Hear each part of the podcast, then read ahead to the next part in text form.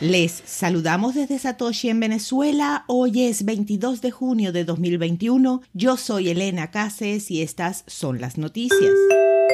Mineros se van de China hacia Kazajistán. BTC.com, un importante grupo de minería de Bitcoin y criptomonedas operado por Bitmining y propiedad del proveedor de servicios de lotería chino 500.com, que cotiza en la Bolsa de Nueva York, ha anunciado la reubicación exitosa de su primer lote de máquinas mineras en Kazajistán. BTC.com fue fundado por Jihan Wu y fue operado por Bitmine y BitDeer hasta su adquisición por 500.com en febrero. El grupo es el quinto más grande del mundo, validando el 10,4% de los bloques en la cadena de bloques de Bitcoin y una de las 26 empresas mineras a las que el gobierno de Sichuan ordenó cerrar la semana pasada. Bitmining está en camino de enviar 2.600 mineros de Bitcoin más a Kazajistán para fines de este mes.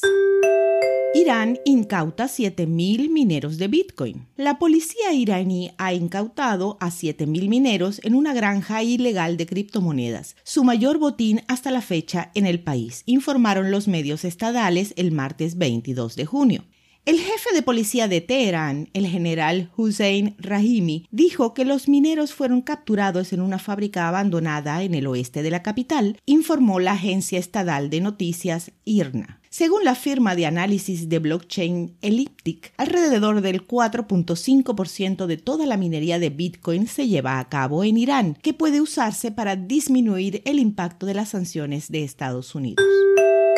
Bitcoin debajo de los 30 mil dólares. Este martes 22 de junio, Bitcoin amaneció con un bajón del 5%, cayendo por debajo de la marca de los 30 mil dólares por moneda por primera vez desde enero de este año. Con todo, está cerca del 50% de su máximo histórico fijado a mediados de abril sobre los 64 mil dólares. A mediados de mayo, durante la caída de hasta 50% en dos semanas, Bitcoin llegó a los 30 mil dólares, aunque rebotó al tocar ese nivel. Los ataques del gobierno chino a los mineros de Bitcoin, con diversas provincias siendo afectadas, y una actividad de la red en caída con promedios de transacciones tan bajos como los vistos durante el mercado bajista del año 2018, parecen ser algunas de las razones del dip. Con todo, las predicciones más pesimistas de los analistas se mantienen en 100 mil dólares a finales de año, mientras que las más optimistas se mantienen tan altas como 288 mil dólares por moneda. Más polémicas en El Salvador por la ley Bitcoin un diputado regional perteneciente a un partido de oposición en El Salvador y un grupo de ciudadanos han demandado al gobierno este lunes 21 de junio por la nueva ley Bitcoin del país, calificándola de inconstitucional y con efectos dañinos. El caso será conocido por la Sala Constitucional de la Corte Suprema de Justicia, el máximo poder judicial del país. Para decidir en materia de inconstitucionalidad de leyes, el artículo 14 de la Ley Orgánica Judicial de El Salvador requiere la votación unánime de los magistrados de la sala. Nominado para el Departamento del Tesoro, priorizará la regulación de Bitcoin y criptomonedas.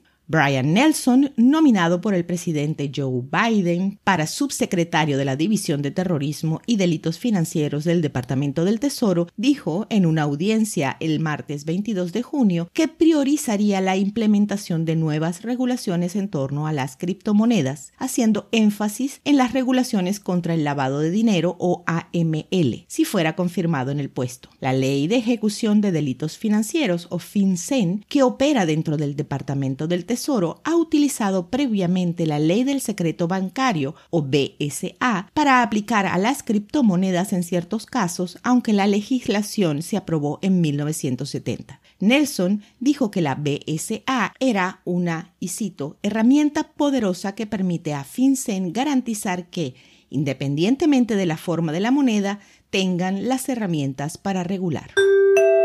A las 2 de la tarde, hora Venezuela, el precio de Bitcoin es de 32.727 dólares con una variación al alza en 24 horas de 1,20%.